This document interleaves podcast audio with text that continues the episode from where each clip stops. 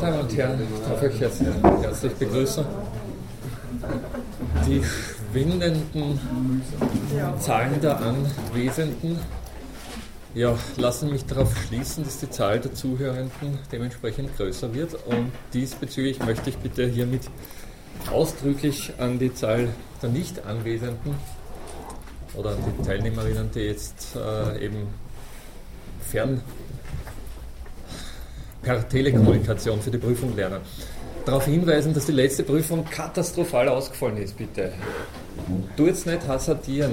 Ich bitte euch nachträglich. Also ich, ich, hoffe, euch brauche ich das eh nicht sagen, aber insbesondere den Leuten, die dann vom, vom, vom Internet das runterladen. Äh, ich, also ich bin wirklich erschüttert. Ich weiß selbst nicht, wie das geschehen konnte, aber ich habe noch nie in meinem Dasein als Lehrer, das jetzt schon einige Zeit dauert, so viele nicht genügend vergeben müssen. Ne? Äh, was mir wirklich in der Seele wehtut, aber ja. Also es war da einfach nicht mehr drin, der, beim besten Willen. Also ich habe da wirklich versucht, äh, nicht allzu streng vorzugehen, aber bei manchen Sachen, bei, bei manchen äh, Prüfungsarbeiten war wirklich nicht mehr drinnen. Also insofern bitte nehmt die Prüfung halbwegs ernst und tut es nicht hasardieren. Man kann ja, wenn man sich doch nicht ganz sicher fühlt, zum nächsten Prüfungstermin gehen. Es gibt ja eh mehrere. Okay. Also das ist ein besonderer Wunsch von mir als Christkind. Gut. Ähm, Gibt es da gibt's Fragen bezü bezüglich Prüfung oder irgendwie, was nicht, soll da was. Es ja, liegt schon nahe, das kurz anzusprechen, aber ich habe es eh auch schon erwähnt am Anfang der Stunde. Einfach aufgrund der wirklich großen Teilnehmerinnenzahlen oder Prüflingenzahlen geht es für mich leider nicht mehr anders, als dass ich mehr oder weniger so ein ja, ungefähr 10 Punkte Verfahren mache, wo, wo tatsächlich auch für die einzelnen Fragen, die relativ kurz und bündig mit gewissen Stichworten oder Überlegungen zu beantworten sind, eine spezifische Punktezahl vergeben wird. Und bisher habe ich es eben so gemacht, ich weiß nicht, ob das genau in dem, also genau in der Form diesmal auch, auch möglich ist, aber bisher habe ich es so gemacht, dass halt pro, pro Frage dann fünf Punkte gibt. Ne? Alles richtig oder hervorragend beantwortet sind fünf Punkte nicht und je nachdem, was dann äh, dementsprechend weniger ist. Und aus der Gesamtpunktezahl ergibt sich dann eben die, die gesamte Prüfungsleistung. Ja, und äh, ist jetzt zugegeben für philosophische Prüfung wirklich nicht optimal, aber Sie können sich vorstellen, also ich habe jetzt bei der letzten Prüfung, glaube ich, die 300. Äh, Prüfung nur fürs vorige Semester gemacht. Ne? 300 Prüfungen zu, durchzusehen und dabei zu versuchen, halbwegs, halbwegs fair und objektiv zu sein, ne? geht fast nicht anders, als dass man so ein blödes Punktesystem einführt. Ne? Das, da fallen mir einfach dann also wenn, wenn das jetzt interpretative Fragen sind, wo Sie einen Aufsatz schreiben oder so, ne? Sie können sich vorstellen, wenn ich 300 Aufsätze lese, da fehlt mir beim besten Willen einfach das Kriterium, wie ich da halbwegs fair beurteilen soll. Ne? Und es ist dann noch dazu so, dass man natürlich bei verschiedenen Terminen auch äh, ich weiß nicht, sehr unterschiedliche Voraussetzungen und unterschiedliche. Also äh, konkret in der Vergangenheit ging es mir manchmal so, dass ich bei den unterschiedlichen Prüfungen dann eigentlich ohne dass ich es selbst wollte, auch verschiedene Kriterien angewendet habe, teilweise. Also nicht, nicht jetzt massiv unterschiedlich, nicht, aber es könnte, konnte vorkommen, dass vergleichbare Prüfungsleistungen das eine Mal mit einem gut und das andere Mal mit, mit einem befriedigend beurteilt wurden. Ne, und das ist natürlich auch überhaupt nicht fair.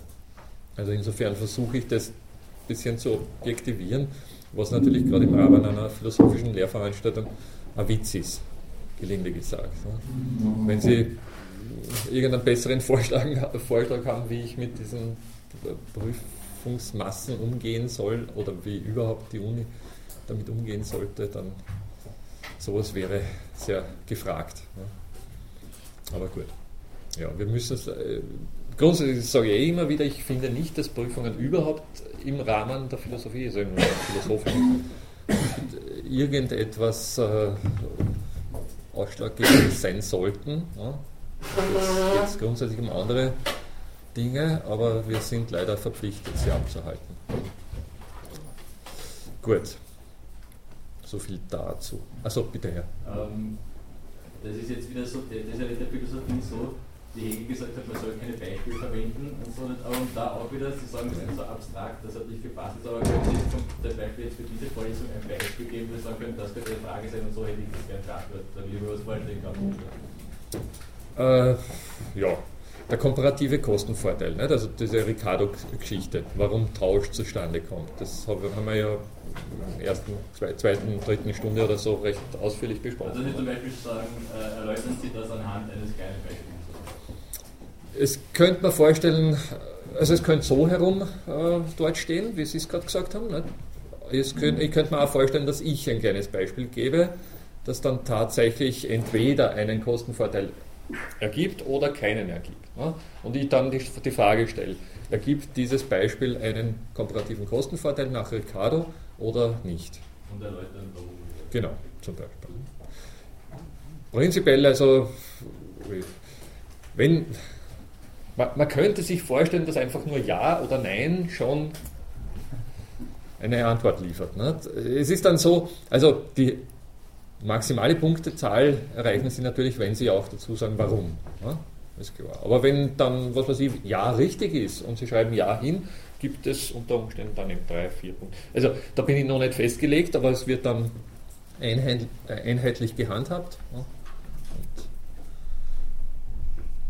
Also im Zweifelsfall lieber etwas zu viel als etwas zu wenig. Natürlich, das, das sowieso, aber es ist dann oft auch einmal, also ha, ja, ich habe zum Beispiel heute, äh, also vorige Woche die Prüfungen äh, korrigiert und, und heute eingetragen. Und es gab ein paar Antworten, da ist es problematisch. Da, da wäre so ein, ein, Wort gefragt. Ich weiß nicht, wer von Ihnen vielleicht die Prüfung eh gemacht hat, zum Beispiel das Wort emergent war gefragt. Ne? Und da war das Wort gefragt und man hätte das Wort nur hinschreiben brauchen und es hätte mir voll auf genügt. Und dann hat es aber Fälle gegeben, wo die Leute dann doch etwas erklärt haben und aus dem, was sie dann dazu geschrieben haben, war mir klar, dass das, was hinter dem Wort, also was sozusagen mit dem Wort gemeint war, eigentlich nicht verstanden worden ist. Ne? Und in dem, in dem Fall wäre es eigentlich fast günstiger gewesen, weniger zu schreiben. Also das heißt, wenn Sie was dazu schreiben, dann sollten Sie die Sache auch im Griff haben. Ne? Obwohl Ihren Zielen entsprechend wäre das sehr sinnvoll, dann das Richtige, das Verständnis überhaupt. Natürlich, also selbstverständlich. Also wenn, wenn gleichsam etwas dazu geschrieben wird, das Hand und Fuß hat, dann ist es natürlich besser, als es steht nichts dabei. Ne? Aber, aber dann was dazu schreiben, wo gleichsam ja, oder ich weiß nicht, ein paar Leute haben dann Fragezeichen, haben, haben eine Antwort gegeben, im Prinzip die richtige Antwort und haben ein Fragezeichen hinten dran gemacht. Nicht? Was, was fange ich damit an? Ne? Also das gibt dann schon einen Punkt Abzug, weil sie eben offensichtlich nicht sicher sind. Ne? Ja. Ich will auch mal die Frage kritisieren. Gut, das ist möglich. Also bitte ganz klar. Also ihr dürft gerne Anmerkungen machen, die jetzt die Sache grundsätzlich in Frage stellen. Und wenn Sie der Meinung sind, was Sie aus dieser, mit, mit dieser Frage können Sie überhaupt nicht feststellen, ob ich das jetzt verstanden habe oder nicht. Und Sie schreiben mir das hin und argumentieren auch gut. Ne? Also wenn das sagen wir, hieb- und stichfest ist und ich sehe das dann ein, dann ist das völlig legitim. Absolut. Ne? Nur muss es dann für mich verständlich sein, wenn, wenn Sie einfach, also Fragezeichen kann ich, kann ich mir aus den Fingern saugen, was Sie damit gemeint haben. Ne? Aber selbstverständlich, also so weit sind wir schon nach wie vor Philosophen, dass Sie mich kritisieren dürfen und dass Sie auch diese Fragen kritisieren dürfen und Sie dürfen auch natürlich die ganze Prüfung in Frage stellen, nur äh, da muss dann, also sozusagen, wenn Sie wenn Sie das riskieren wollen, dann muss da wirklich sehr handfeste Argumentation folgen, die, die auch wirklich jetzt, sagen wir mal, in den Kern unseres Themengebietes äh, geht. Ne? Also sozusagen, es gibt vielleicht andere Gründe, warum so eine Prüfung nicht optimal ist und die haben mit unserer Vorlesung oder mit unserem Thema hier nicht so unbedingt was zu tun. Ne? Wenn Sie aber sich darauf einlassen wollen, dass Sie, was weiß ich, weiß nicht, die Produktivität der Arbeit oder grundsätzlich diese Thematik eines von Arbeit suspendierten Lebensbereiches. Ne? Anhand des Umstandes, dass Prüfungen, ist ja durchaus ein interessanter Zusammenhang. Ne? Also sich vor Augen halten, dass Prüfungen eigentlich sowas wie kleine, Abs äh, kleine Teile einer was nicht, Arbeitsvorbereitung sind, nicht? also einer Berufsqualifikationsausbildung sind und äh, unter Umständen sie auf etwas vorbereiten, was gar nicht für ihr Dasein relevant sein mag oder was weiß ich, sogar vielleicht für die Gesellschaft im Weiteren nicht relevant sein mag und vieles mehr. Nicht? Also da kann man ja viel diskutieren. Wenn das also wirklich gehaltvoll diskutiert wird, bin ich der Erste, der sich darüber freut. Ne? Aber ich sage dazu, es ist ein Risiko. Also ganz grundsätzlich gilt, das sage ich eh immer wieder, diese Prüfungen sind, also jetzt, ich weiß nicht, ich kann mir sehr vorstellen, oder ich, ich war ja selbst mal hier äh, Lernender und habe Prüfungen absolviert. Nicht? Und wenn ich dann einmal schlechtere Noten gekriegt habe, war das für mich immer Katastrophe. Und, und ich habe irgendwie dann auch, also ich habe natürlich dann die Lehrenden, bei denen ich die Note kassiert habe, am Gang getroffen und habe jedes dem Kopf gesagt, der weiß ganz genau, dass ich da, was weiß ich, also Fünfer hat es ja damals noch nicht gegeben, aber Dreier war ja damals schon was Schlimmes. Ne? Und äh, ich habe dann immer, äh, glaub, glauben Sie das nicht? Also aus meiner Optik, ich, ich, ich meine, die wenigsten von, ich kenne sie per Gesicht, ich glaube, ich kenne niemand von ihnen per Namen. Ja? Und ich habe es auch schnell wieder vergessen. Ich trage diese Noten ein. Ich weiß nicht, ich weiß nach, nach einer halben Stunde nicht mehr, welche Noten ich ihnen gegeben habe. Also keine Scheu. Das ist vergessen und vergeben. Und äh, selbstverständlich weiß ich auch, dass man schlechte Tage haben kann und dass man was nicht andere Dinge für wichtiger hält und dann doch vielleicht irgendwie versucht, so irgendwie durchzukommen. Ne? Und dabei kann es schief gehen und ähnliches mehr. Nicht? Also das ist sozusagen überhaupt kein Grund dafür anzunehmen, dass ich dann irgendwie äh, ein, sie für einen schlechten Philosophin oder Philosophen halte, nicht? weil es bei der einen Prüfung schlecht schief gegangen ist. Also das ist zu betonen. Scheuen Sie sich dann nicht im Weiteren trotzdem mit mir zu sprechen oder was auch immer Sie besprechen wollen oder zu meinen Vorlesungen zu kommen. Wie auch immer. Es kann durchaus auch mal da, daneben gehen. Ja. Na gut. Sonst Fragen? Ja, und trotzdem fällt mir noch was ein zu dem. Also ich bin, das möchte ich auch betonen, ich bin wie gesagt, der Meinung, dass das überhaupt nichts, also diese Note, die ich Ihnen geben muss, überhaupt nichts über die Tiefe Ihrer philosophischen Gedanken aussagt.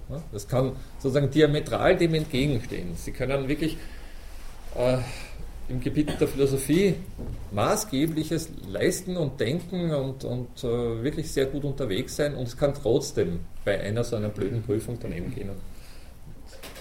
Also sozusagen, das muss überhaupt nicht zusammenstimmen. Naja, okay. Gut, dann schreiten wir fort im Themengebiet Produktivität. Es geht ja irgendwie so im Grunde darum, dass wir mittels Arbeit die, As die Arbeit suspendieren. Ne? Also dass wir mittels Arbeit irgendwie vielleicht einen Zustand herstellen, dem wir irgendwann mal nicht mehr arbeiten müssen oder zumindest nicht mehr in dem Ausmaß arbeiten müssen, äh, wie wir das früher getan haben. Das Reich der Notwendigkeit hinter uns lassen und das Reich der Freiheit erringen. Das ist so eine große philosophische Aufgabe gewesen, die schon seit Aristoteles diskutiert wird und die natürlich. ich meine, wir haben dieses Ziel oder wir verlieren dieses Ziel sehr oft aus den Augen. Oder ich würde mal sagen, auch unsere wirtschaftlichen Aktivitäten und unsere ganze soziale Verfassung sorgen dafür, dass wir dieses Ziel äh, aus den Augen verlieren. Dass es im Prinzip nicht darum geht, Arbeit zu schaffen, Arbeitsplätze zu schaffen, immer mehr Arbeitsplätze zu schaffen, sondern eigentlich darum geht, die Arbeit irgendwann mal erledigt zu haben. Ja? Nur die Frage ist, ob das überhaupt möglich ist und in welcher Art und Weise das möglich ist und äh, das für die gesamte Gesellschaft möglich ist oder für nur Teile davon oder wie auch immer. Also das ist sozusagen der, der Hintergrund dieses Titels der Lehrveranstaltung Leben ohne zu arbeiten. Fragezeichen. Naja, und wir haben äh, schon verschiedentlich darüber gesprochen. Im Zuge der Arbeit lässt sich doch einiges bewirken, interessanterweise. Wir verändern offensichtlich unsere Welt und wir verändern unsere Arbeitsbedingungen. Wir schaffen offensichtlich, oder sehr offensichtlich würde ich sogar betonen, äh, bleibende Effekte der Arbeit, die doch dafür sorgen, dass die Arbeit nicht mehr so aussieht oder vielleicht sogar nicht mehr so mühselig ist, wie das äh, in früheren, unter früheren Arbeitsbedingungen der Fall war. Also wenn Sie unsere heutige Arbeitswelt anschauen, könnte man schon sagen, naja, einen relativ großen Teil der manuellen Arbeit oder derjenigen Arbeit, die wirklich Blut, Schweiß und Tränen äh, kostet, haben wir zumindest hier in Mitteleuropa erledigt. Also ich würde mal sagen, dass auch empirisch feststellbar der durchschnittliche Österreicher, die durchschnittliche Österreicherin in ihrer Freizeit, sprich, was im Fitnessstudio oder am Wochenende beim, bei den Freizeitaktivitäten, wesentlich mehr schwitzt als bei der Arbeit. Ja? Dürfte klar sein.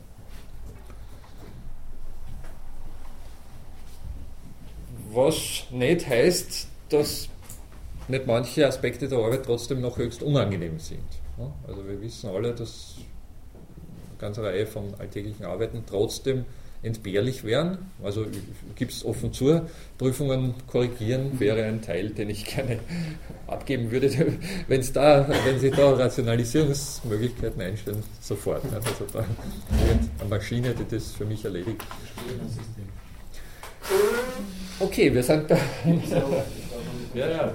Na klar, natürlich. Ne? Wir sind beim wichtigen Punkt. Wodurch lässt sich, äh, sagen wir mal, Arbeit ersparen ne? im weitesten Sinn? Das ist ein Aspekt davon. Ne? Wir haben ja schon davon gesprochen, von der Sklavenarbeit im Zusammenhang. Ne? Bitte? Das kommt auch teilweise dann nach. Na klar. Haben Sie da Erfahrungen leicht, oder? Nein, ich habe schon Prüfungsformen erstellt. Aha, ja. Also man weiß, was für Prüfungsgelder fließen dann im Hintergrund. Ja, Jein. Äh, also es ist erstens mal verschieden und nicht mehr so rosig, wie es mal war. Also muss man schon, gut, falls Sie das nicht, wir werden natürlich jetzt für die Prüfungen bezahlt, die wir abnehmen und die wir korrigieren. Also muss ich mich da gleich rechtfertigen, damit Sie nicht glauben, ich verdiene mir da eine goldene Nase. Aber äh, erstens mal sinkt es mit, mit äh, zunehmender Prüflingenzahl oder also es gibt sozusagen ein Kontingent, das naja, halbwegs bezahlt wird und dann mit jeder weiteren Prüfung sinkt äh, die, die, die, Summe, die wir dafür bekommen. Ne?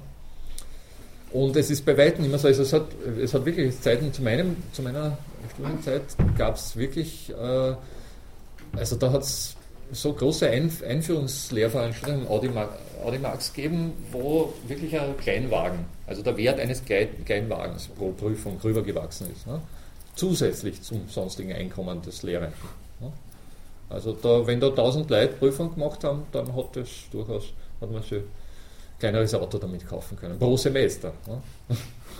Aber ich möchte bitte betonen, dass wir davon weit entfernt sind mittlerweile. Ne?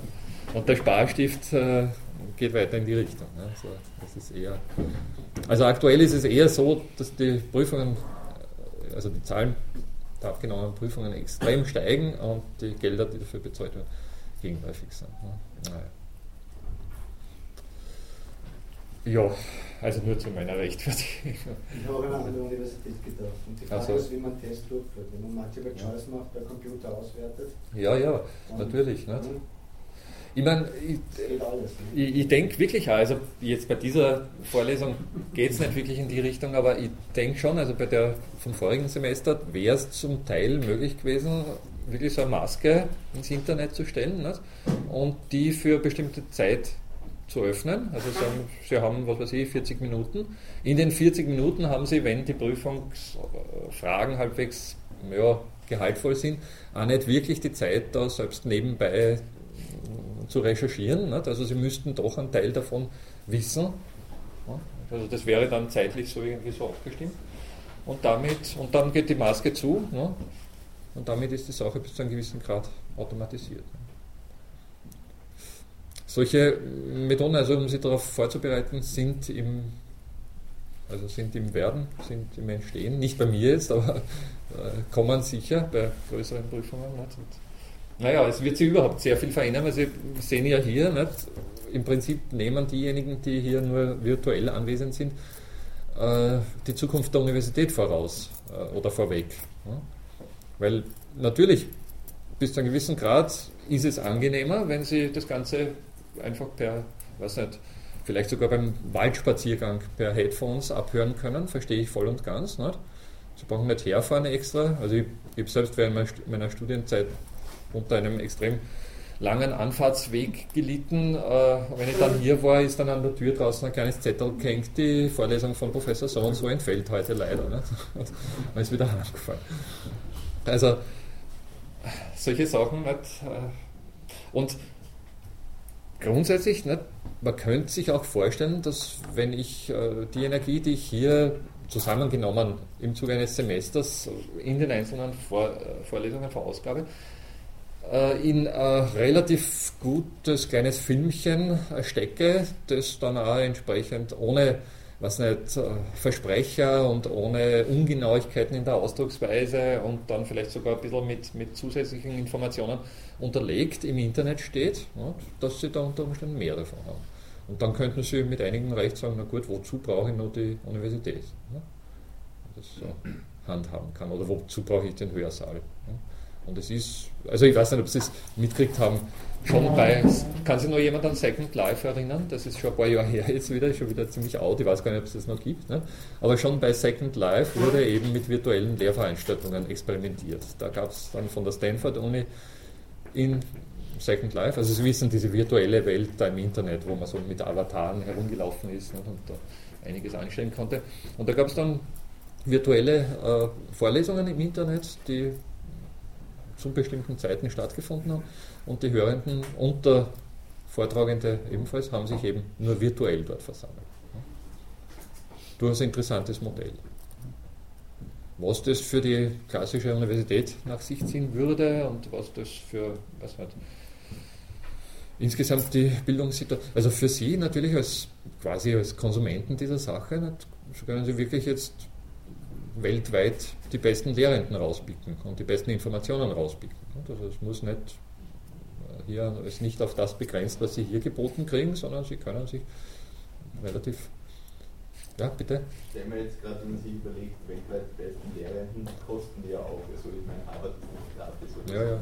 die raubkopierte Lehrveranstaltung. Natürlich, natürlich. Aber wo, wo kriege ich, da muss ich für die Legitimation dann auch noch irgendwo her sagen. Ich habe zwar dieselbe selbe Vorlesung gehört und ich könnte theoretisch vielleicht mir auch die Prüfung hier raufkopieren und die Prüfung ja. auch ablegen, weil die auch online ist. Aber ich habe nichts dafür bezahlt, das gibt nichts. Ja, ja äh, auch interessante Aspekte. Ja, Sie wissen, also wir haben das eh schon angesprochen, ne? diese Bezahlfrage im Rahmen Geist des geistigen Eigentums oder der Intellectual Properties ist ja extrem wichtig. Ne?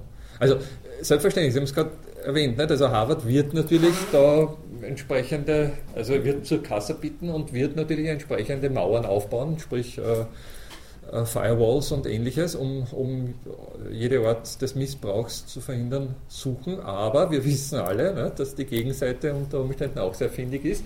Also da gibt es immer so eine schöne, ne, das, sozusagen, die Gegenseite hinkt dann unter Umständen manchmal nur ein paar Tage hinten auch. Da wird auf der einen Seite die Mauer höher errichtet oder höher gemacht, um noch mehr Zugangsbeschränkungen einzurichten. Und auf der anderen Seite ist eine ganze Armada von Hackern unterwegs, die sofort Wege findet, da doch irgendwie reinzukommen. Ne? Also das gleiche mit den Downloads und mit, mit dieser. Also prinzipiell könnte man da eigentlich meiner Meinung nach auch darauf verzichten und sagen, hallo, Bildungsinhalte sind etwas, was äh, common gut ist. Ne? Und ich meine, es gibt noch sprachliche Barrieren. Nicht, nicht jeder wird sich unbedingt die Harvard-Vorlesungen anhören, wenn die dann noch überhaupt die besten sind, weil da gibt es ja dann gleich einmal weltweites Angebot. Und unter den Bedingungen könnte man dann wirklich. Man müsste natürlich für die äh, Lehrenden und die Wissenschaftler, diejenigen, die diese Inhalte vermitteln, irgendeine Art von ja, Remuneration finden, weil sonst würden sie es nicht machen, ne? das ist schon klar. Oder beziehungsweise irgendeine andere Art äh, des Auskommens schaffen. Bildungsflatrate zahlt man ja.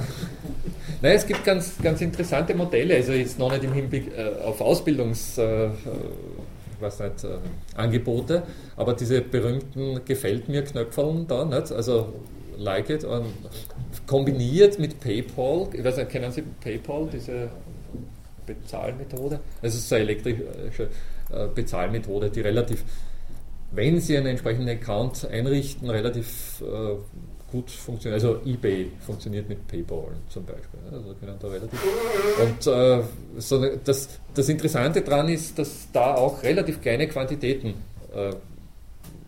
also es zahlt sich, ich meine, weiß nicht, wenn Sie sonst mit Visa-Karte ein, äh, einkaufen im Internet, zahlt es nicht wirklich oder mit irgendeiner Kreditkarte nicht.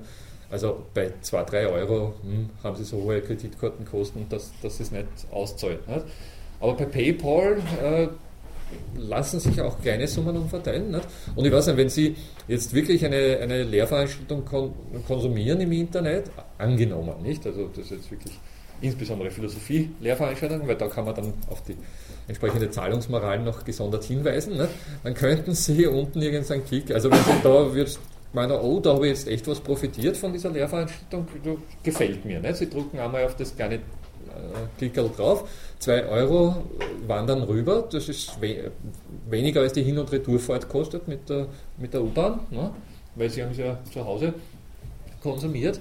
Und ich weiß nicht, wenn da dann 500 Leute diese Sache hören, na, dann ist das auch ein Tausender, nicht? pro für denjenigen, der die Lehrveranstaltung hält. Zum Beispiel. Also das ist jetzt sehr utopisch, aber man könnte sich vorstellen, dass es in, die, in diese Richtung geht. Die Fernuniversitäten gehen in diese Richtung. Ja, ja, natürlich. Ja. Fern, Fernuniversitäten sind jetzt natürlich, also bitte Karl Marx hat fern studiert. Ne? Und sein, zum Beispiel. Ne? Also Fernuniversitäten sind was bereits länger Bestehendes, aber unter Umständen etwas, das mit dieser Virtualität des Internets dann noch einmal einen, besonderen Push bekommt. Ne? Naja, gut, das wird Sie während Ihres Studiums wahrscheinlich nicht mehr betreffen, aber es könnte sein, dass Ihre Kinder dann unter Umständen bereits solche Lehrinhalte konsumieren. Ne? Meine, vor allem stellen wir sich auch vor, was da unter Umständen an persönlicher Betreuung möglich wird. Ne? Weil jetzt habe ich die Chance nicht, jetzt können Sie Schlange stehen äh, vor, der, vor der Sprechstundentür und Glück haben, äh, um, um, um, vorgelassen zu werden. Nicht? Bei mir ist es jetzt nicht so schlimm, aber bei anderen Lehrenden. Und äh, unter Umständen könnten Sie aber, wenn Sie, weiß nicht, per Internet virtuell mit jemandem tätig sind, nicht, da also doch, doch irgendwie Gesprächszeiten leichter finden, beziehungsweise Anfragen stellen und dann zu bestimmten Zeiten halt intensivere Betreuung erhalten und ähnliches mehr. Naja, okay, ist jetzt nicht wirklich zu unserem Thema gehörend, aber es geht schon um die Zukunft der Arbeitswelt nicht? und die, was nicht, Bildung, wenn es nicht, wenn es auch in Zukunft nicht unbedingt in jeder Hinsicht Ausbildung ist, wie wir das heute, also Ausbildung für irgendeinen Beruf, sprich Erwerbsarbeit, sondern eher Bildung im weitesten Sinn, oder in dem schönen humanistischen Sinn, wie es mit Humboldt angedacht war, wird es sehr wahrscheinlich auch in Zukunft geben. Und deswegen ist es eine interessante Sache, darüber nachzudenken. Okay, jetzt machen wir doch einen kleinen Schwenk ins Thema hinein, weil die Sache gibt viel zum Diskutieren her. Wir können nachher weiter diskutieren, aber es gibt gerade da jetzt einen interessanten Anknüpfungspunkt.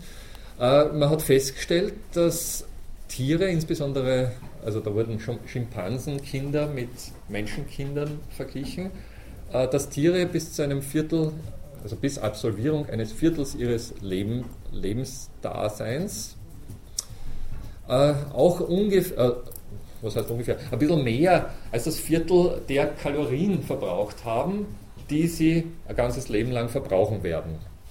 Ja?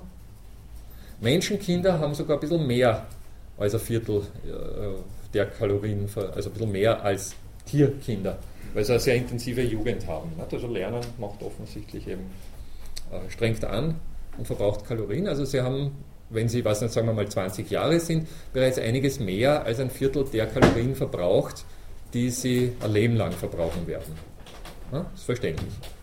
Bei Tieren ist es irgendwie vergleichbar, wenn auch die Zahl ein bisschen, also der Anteil ein bisschen geringer ist. Aber, und was jetzt das eigentlich Interessante an der Sache ist, Tiere haben bis zur Vollendung des Viertels ihres Daseins auch ungefähr ein Viertel dessen produziert, was sie ein Leben lang produzieren werden. Sprich an Kalorien, gleichsam, wenn man das so umrechnen würde, herbeigeschafft. Also wenn Tiere jagen zum Beispiel, dann schaffen sie ja gewisse äh, Kalorienmenge heran und die lässt sich auch über das ganze Leben äh, hochrechnen.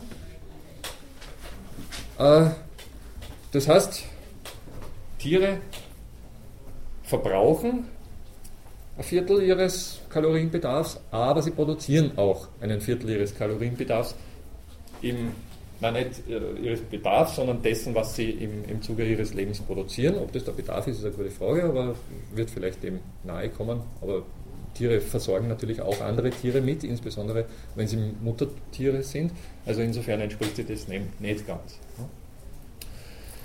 Und das Interessante, also das, was jetzt wirklich essentiell an der Sache ist, ist, dass beim Menschen bis Absolvierung des in etwa 20. Lebensjahres nur ungefähr 15% dessen sind, was er im Leben lang an, also ein Leben, Leben lang an Kalorien produzieren wird. Also wir produzieren in unserer Jugend einen relativ kleinen Anteil dessen, was wir das ganze Leben über produzieren. Womit hat das zu tun? Eben mit genau dem, worüber wir gerade geredet haben, mit der Ausbildung oder mit der Bildung. Das heißt, wir reservieren einen Lebensabschnitt, ich glaube, wir haben das eher schon mal angesprochen, wir reservieren einen Lebensabschnitt ganz bewusst für Unterproduktivität, sprich für Konsumieren im Hinblick auf die Lebensbilanz, um dann in einem späteren Lebensabschnitt, nämlich in dem Alter, wo wir gewöhnlich erwerbsarbeiten, entsprechend mehr zu produzieren. Und wir kriegen das auch wieder rein und wir kriegen sogar um einiges mehr rein mittlerweile. Also das heißt, das äh, Verzichten auf Produktivität während der Jugend ist so effektiv, dass das, was da verzichtet wird, im erwerbsfähigen Alter wieder hereingearbeitet wird. Und zwar mehrfach sogar. Können Sie sich das vorstellen? Es ist sowas wie eine zeitliche Suspendierung der Arbeit, um zu einem späteren Zeitpunkt produktiver zu sein sozusagen die spätere Produktivität ist darauf angewiesen, dass in der Jugend diese Art von Arbeit suspendiert wird, dass gelernt wird, dass auf die Arbeit vorbereitet wird. Und diese äh, Verhältnisse verschieben sich auch laufend. Nicht? Also wir wissen, dass wir mittlerweile re relativ lange Ausbildungszeit kennen. Und im, was im Mittelalter waren Kinder einfach kleine Erwachsene, äh, Erwachsene, die selbstverständlich mitgearbeitet haben. Also wenn Sie diesbezüglich dann äh, historische Befunde äh, und sich anschauen, da geht es keineswegs irgendwie um Diskussionen da, darüber, ob das menschlich ist, dass die Kinder in Bergwerken eingesetzt werden. Ja? Das war völlig logisch, weil die sind so klar, dass da überall reinpassen. Ja? Also das hat sozusagen niemanden groß aufgeregt, sondern im Gegenteil, es war günstig, nicht? weil die Großen, die, die Erwachsenen haben dann immer durchpasst, aber die Kinder konnten da hineingetrieben werden. Ne? Es ging wirklich sozusagen um kein, also es war sozusagen kein Kind, Kinderdasein oder keine Kindheit, sondern es war wirklich einfach eine, ein, ein Zustand, in dem quasi eine Arbeitskraft noch nicht voll ausgewachsen war, aber doch eine Arbeitskraft war. Im Lichte der heutigen Demografie wäre interessant zu schauen, wie es im letzten Viertel ausschaut, Konsumproduktivität. Ja, ja, ja, natürlich. Ne? Ja, äh, ich, ich, kann da nur mutmaßen. Nicht? Ich würde glauben, dass zu Hochzeiten der Industriearbeit wirklich, äh, sagen wir mal im Hinblick auf Produktivität, äh, deutlicher, das war so die auch würde auch dem, dem Klischee entsprechen, nicht? dass man sagt, okay, äh, nach der Pensionierung wird nichts mehr Produktives getan, nicht? der Kleingarten gepflegt oder ähnliches, aber das ist es. Ne? Heute bin ich mir diesbezüglich nicht so sicher. Ne? Also ich weiß nicht, äh, mal abgesehen von diesen sehr neuen, interessanten Phänomenen der Silver Entrepreneurs. Nicht? Also da gibt es äh, neue äh, Beschäftigungsschichten. Also ist ganz interessant. Nicht? Es gibt immer mehr äh, Leute, die nach der Pensionierung äh, Unternehmen aufmachen und zum Teil auch sehr erfolgreich aufmachen. Nicht? Also es ist sozusagen nicht mehr automatisch so, dass die Unternehmer die, die Jungen sind, sondern es gibt mehr und mehr Leute, die ihr Know-how Gut, die Firma will es nicht mehr, die braucht es nicht mehr, die schickt mich in Pension, aber ich lasse mich davon jetzt nicht unterkriegen, sondern ich mache mein eigenes Unternehmen auf und es gibt mittlerweile ein paar Beispiele von, von recht prosperierenden Unternehmen, die eben von solchen sogenannten Silver, äh, Silver deswegen, weil ihre Haare dann schon grau sind, nicht? also Silver äh, Entrepreneurs äh, geführt werden. Sie wollten was sagen?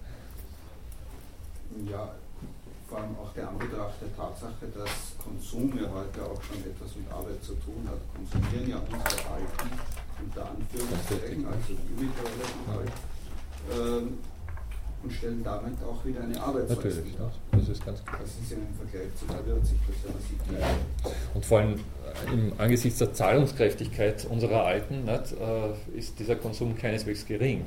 Also Sie wissen, dass gerade vor, vor Weihnachtszeit lebt zu einem sehr, sehr großen Teil äh, davon, dass die Alten erstens die Zeit haben zu konsumieren, nicht? also gleichsam Freizeit haben, um, um die Shopping Centers zu stürmen und zum anderen auch die Finanzkraft haben. Nicht? Ja, Transferleistung an Junge wiederum geben, ganz.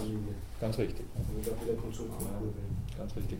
Aber ich meine jetzt gar nicht, also ich hätte jetzt gar nicht so, wie, wie gesagt, das ist jetzt, ich habe da jetzt keine empirischen Daten dazu, aber ich meine jetzt gar nicht so sehr den Konsum selbst, als auch tatsächlich das, was an naja, im weitesten Sinn wirklich produktive Arbeit von, von Pensionisten mittlerweile geleistet wird. Ne? Also die ganze Organisationsarbeit, die stattfindet, wenn irgendein Seniorenamt veranstaltet wird oder wenn eine, äh, was nicht, ein Clubausflug oder sowas stattfindet. Ne? Das kennt man alles. Also, ich weiß nicht, dieser berühmte Pensionsschock, nicht, der dauert vielleicht ein halbes Jahr aber dann sind die Leute oftmals viel, viel aktiver noch, als sie zu ihrer eigentlich aktiven Zeit gewesen sind. Ne? Das wäre interessant, wie wir sich sozial sozusagen engagieren, gesellschaftlich und auch ja. natürlich eine Bewertungsfrage wichtige Arbeit leisten, also ja. die braucht man solche Leute. Ja, natürlich. Ne? Um irgendeinen berühmten Namen zu nennen. Ja, ja, na klar. Und das, also, ich, ich meine, das, klar kann man das jetzt nicht aufwägen, nicht? aber es ist schon klar, dass da wirklich was Gehaltvolles geleistet wird. Nicht? Also, das, das sind schon also so einfach ist es nicht mehr, wie, wie es vielleicht zu Zeiten der Industriearbeit gewesen ist, nicht? dass man sagt wirklich, okay, Pensionsalter und damit ist mehr oder weniger, wobei man das auch hinterfragen muss, weil, äh, sagen wir mal, da bestimmte Arbeiten gar nicht ja, äh, als solche wahrgenommen wurden, die dann eben von Pensionistinnen erledigt wurden. Also diese Wahrnehmungsgeschichte der Arbeit, das ist sowieso immer die große Problematik, nicht? Was wir da messen, auch jetzt bei diesen Kalor Kalorienverbräuchen von, von Säugetieren und Menschen, nicht? was wir da messen, sind natürlich diejenigen Aspekte, die wir aktuell als messbar wahrnehmen und als relevant wahrnehmen. Es kann natürlich ohne weiteres sein, dass sie was nicht, sich in 20 Jahren herausstellt, dass wir da völlig groteske Sachen gemessen haben. Also Dinge, die, die nicht wirklich die relevantesten sind diesbezüglich. Also ich möchte darauf hinweisen, dass bis vor, 20, äh, äh, bis vor 20 Jahren in der Sowjetunion ein hieb- und stich festgeschriebener Arbeitsbegriff geherrscht hat, der selbstverständlich dann solche Tätigkeiten wie, der hat nicht einmal Dienstleistungsarbeiten im, im Vollbegriff als produktive Arbeiten bezeichnet. Nicht? Wir haben eh schon mal äh, darüber gesprochen. Da wurde von gleichsam zentral geplant, nicht? staatsdirigistisch, versucht festzuschreiben, was eben produktive Arbeit ist und was nicht produktive Arbeit ist oder zuliefernde Arbeit, Peripheriearbeit hat man dazu gesagt, die gleichsam als Vorleistung für die eigentlich produktive Arbeit gilt. Und die produktive Arbeit war natürlich die, die auch ideologisch, politisch die wichtige war. Und aus dieser Perspektive heraus oder aus diesem Filter, mit diesem Filter, hier produktiv, hier nicht produktiv, nicht, hat man ganz, ganz eine Reihe von Arbeiten überhaupt nicht als solche wahrgenommen. Und dieser Problematik unterliegen wir, obwohl wir jetzt sozusagen mit einem Lächeln vielleicht auf diese Arbeitsunterteilung zurückblicken, aber wir unterliegen dieser Problematik natürlich auch bis zu einem gewissen Grad. Bleiben wir kurz noch bei dieser, bei dieser Geschichte. Sie beleuchtet nämlich jetzt einen sehr, sehr wesentlichen theoretischen Aspekt, den ich glaube ich auch schon angesprochen habe. Wir haben ja schon mal über diese Teilung äh, manueller und geistiger Arbeit oder körperlicher und geistiger Arbeit gesprochen. Ne? Und ich glaube, ich habe auch den Theoretiker schon angesprochen. Das haben wir ja schon, oder? Der Theoretiker, der zu den zum Beispiel Olympischen Spielen fährt, um dort eben nur zuzuschauen, zu beobachten und nicht selbst teilzunehmen. Ne? Okay, Legen Sie das Beispiel jetzt mal auf den Umstand um, oder versuchen wir das gemeinsam vielleicht umzulegen, auf den Umstand, dass Sie äh, eine bestimmte Lebensphase, nämlich die Jugend, dafür reservieren, eine Ausbildung zu absolvieren, mit der sie dann in späteren Lebensphasen sehr wohl äh, produktiver sein können, als sie das sonst wären, ohne diese Ausbildung. Ja. Wie kommt da dieser Beobachter ins Spiel? Ist vielleicht jetzt fast ein bisschen zu weit hergeholt, aber denken Sie mal vielleicht ein bisschen modelltheoretisch. Was ist denn ein Modell? Wissenschaftliches Modell. Was wäre das? Sie wollen irgendwas erkunden? Eine Vorlage, mit der man versucht, die Praxis in gewisse Strukturen einzubringen. Ja, ganz richtig. Ja. Da will nicht einfach, weil man gab da nicht einfach in die Welt und sagt, aha, da ist die Wahrheit, sondern man, braucht ja. ein Modell, mit dem man versucht zu sagen, ja. zur Wahrheit. Genau, genau. Nicht? Beziehungsweise wäre es eben bei bestimmten Thesen, die noch nicht endgültig überprüft sind, ja, unter Umständen problematisch, wenn man sofort auf die Welt, wenn man das so nennen will, auf die Realität umsetzen würde. Deswegen versucht man in der Wissenschaft zunächst, wenn man irgendwelche Thesen hat oder Hypothesen eben bildet, das im Modell, im Labor, wenn Sie so wollen, oder natürlich im Speziellen dann, wir verwenden was nicht, Gedankenexperimente und ähnliches mehr, zunächst einmal durchzudenken. Ja? Dazu dient ein Modell. Es ist nichts anderes als eine kleine virtuelle Realität ist ein bisschen weit hergeholt, aber man kann sich so vorstellen. Also Sie machen sich zunächst einmal irgendwie äh, ein Abbild dessen, was da geschehen soll und probieren dann das, was geschehen soll, zunächst einmal im Modell durch. Wenn es im Modell so hinhauen könnte, wie Sie es dann in der Wirklichkeit wollen, dann sind Sie unter Umständen versucht, das auch wirklich umzulegen und, und in der Tat durchzuführen. Okay, ich mag es noch ein bisschen äh, äh, abstrakter. Es gibt eben mittlerweile eine ganze Reihe von äh, Versuchen, unser Dasein, unsere Denkweisen, unsere was nicht, äh, Wahrnehmungsweisen am Computer zu simulieren. Ja? Und es gibt mittlerweile gute Anhaltspunkte dafür, dass auch unser, unser Gehirn beständig Modelle verwendet.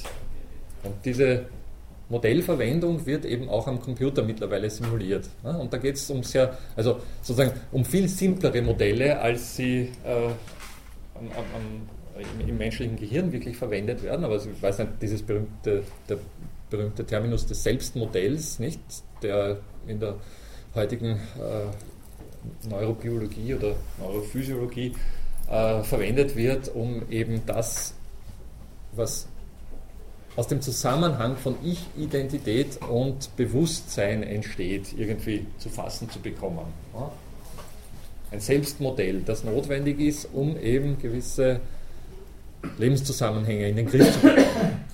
Und da geht es auch im Prinzip um solche virtuellen Realitäten, in denen vorab getestet wird, was dann in der Realität wirklich umgesetzt werden soll. Also wir gehen da nicht unmittelbar vor, indem wir sozusagen hier und jetzt sofort das, was uns nahe liegt, äh, durchführen, sondern wir schauen, wir denken zuerst mal drüber nach. Zumindest gute Philosophinnen und Philosophen sollten das so machen. Also hätte das, welche Folgen hätte das, wenn ich das jetzt so und so formuliere?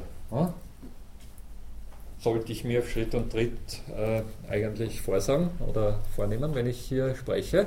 Dass das jetzt sozusagen in Echtzeit nicht in jeder Hinsicht gut gelingt, weil wir uns dabei selbst im Weg stehen, ist eine andere Frage. Aber im Großen und Ganzen funktioniert so ähnlich. Naja, äh, um das jetzt umzulegen, Sie haben gleichsam äh, eine, oder nehmen Sie mal irgendeinen kleinen Organismus, einen Mechanismus, der ein subsistenzwirtschaftliches Dasein führt, sprich von der Hand in den Mund lebt. Also der gleichsam all das, was er an vielleicht Ressourcen vorfindet in seiner Umwelt, sofort hier und jetzt verkonsumiert. Ja? Gleichsam, der lebt für den Augenblick und er lebt wirklich von einem Augenblick zum, Augen, zum nächsten Augenblick. Ja? Das ist gleichsam ein zeitloses Wesen, wenn Sie so wollen. Der lebt in einer Umwelt, wo es gewisse Ressourcen gibt.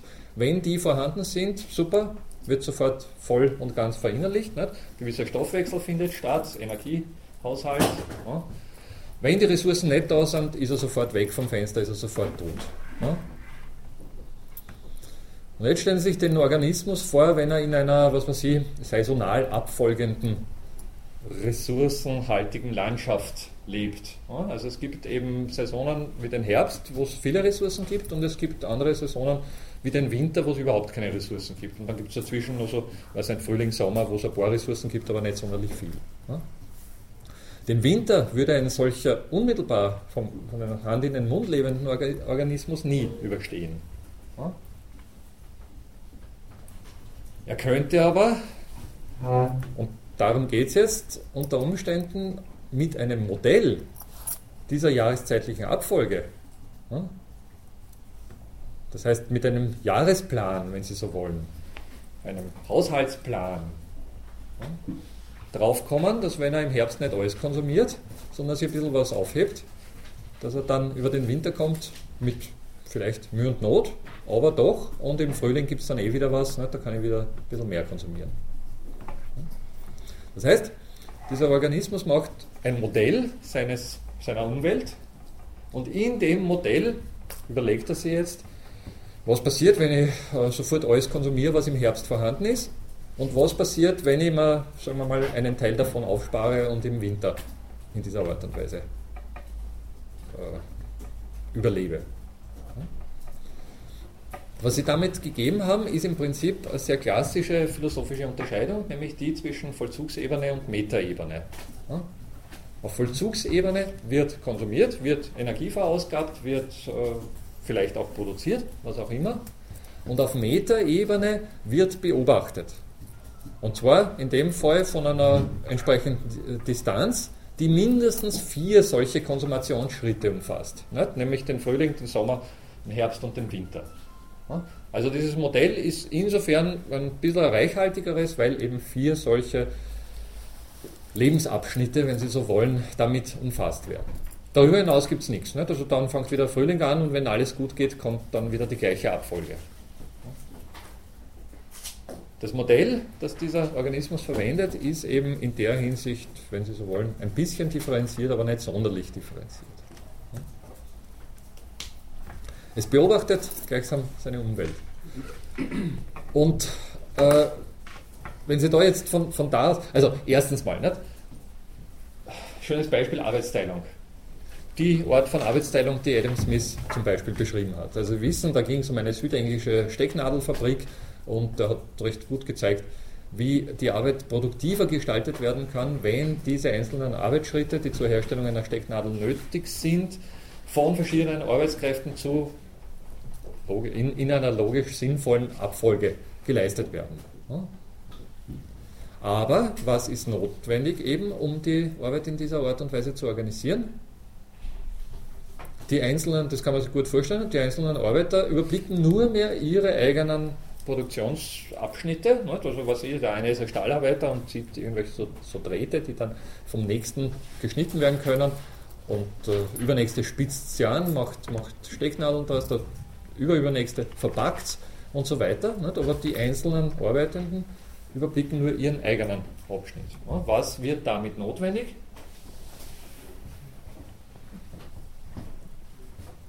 Analysiert das Ja, ganz richtig. Das ist ein Beobachter, ein, ein Manager, genauso wurde das genannt, ein Manager, der irgendwo ein bisschen entfernt von diesem eigentlichen Produktionsprozess angesiedelt ist und gleichsam die einzelnen Schnitte, äh, Arbeitsschritte äh, sinnvoll anordnet. Ja? Dürfte klar sein. Dann haben Sie wieder die Metaebene und die Vollzugsebene. Und diese Gegeneinanderstellung Vollzugsebene, Metaebene finden Sie im Prinzip in allen Bereichen der Arbeit.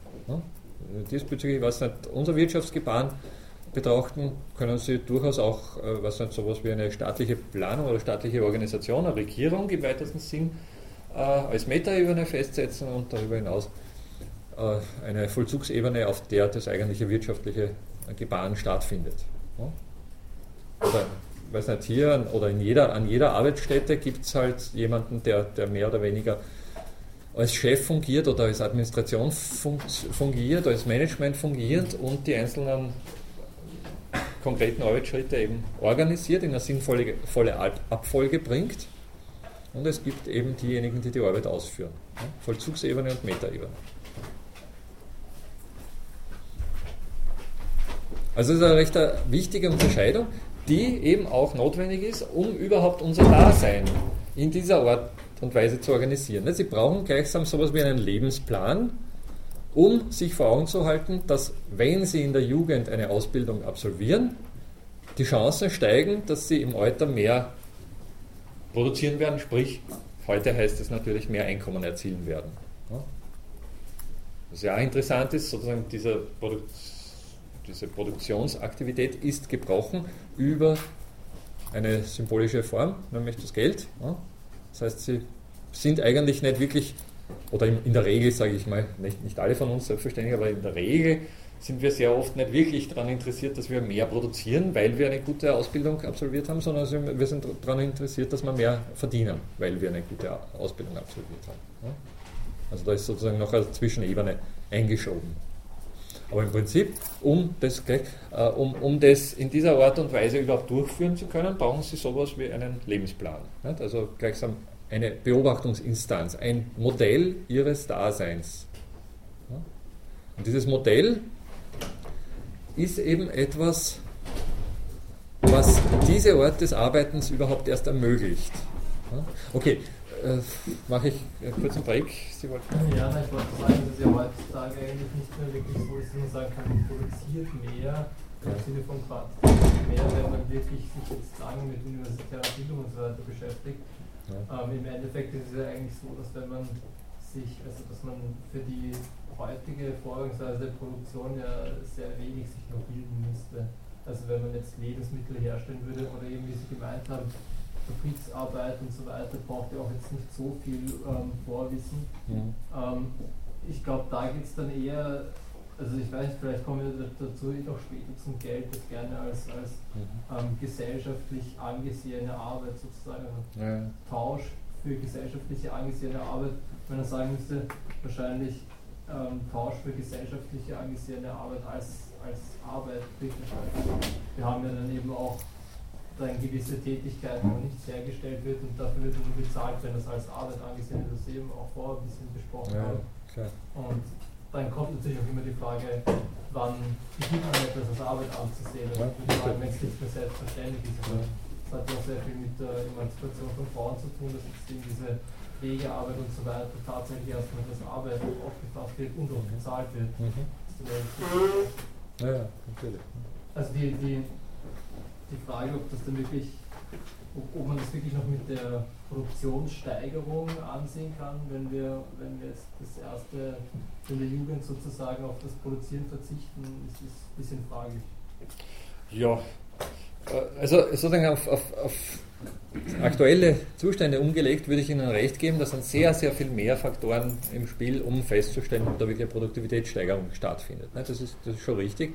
Und wie gesagt, also man könnte bei vielen äh, Lebenszusammenhängen dann durchaus die, Frage stellen, ob das produktiver ist oder nicht. Also, ich meine, das ist also sozusagen halt eine sehr grundsätzliche Frage, weil ich, ich weiß nicht, ich meine, wenn jemand aufgrund einer gewissen Ausbildung sein, seine Einkommenschancen steigert und damit dann sie, was nicht, einen Porsche kauft, dann ist es auf der einen Seite für ihn und vielleicht auch für was nicht, das Finanzamt und für sonstige Zusammenhänge eine durchaus interessante Produktionssteigerung oder Produktivitätssteigerung.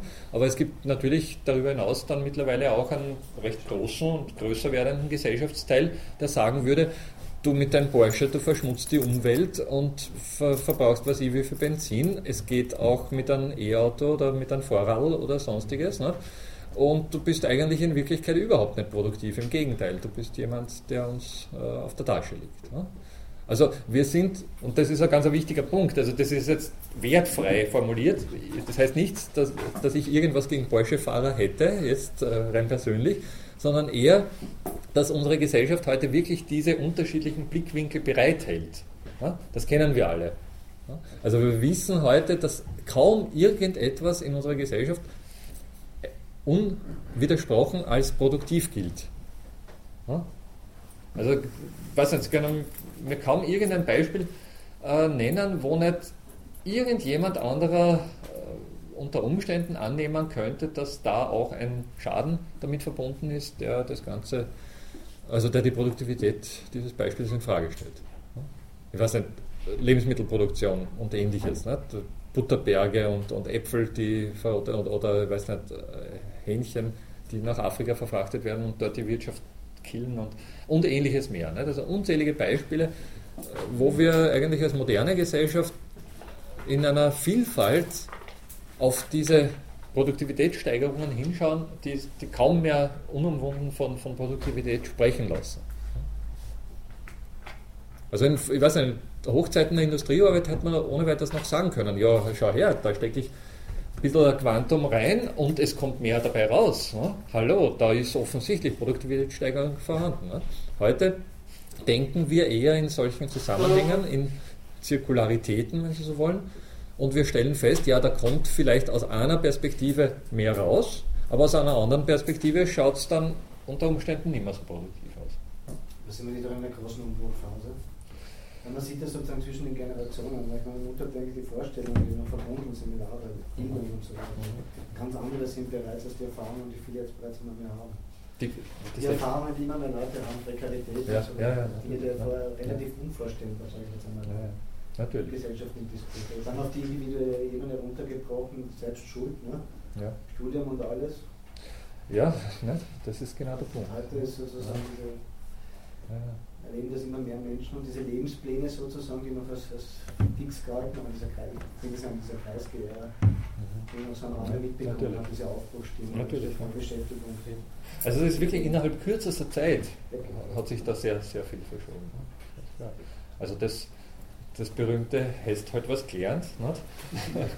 das äh, wird heute mehr und mehr Akademikern vorgehalten. Nicht? Hast halt was Gescheites gelernt. Nicht?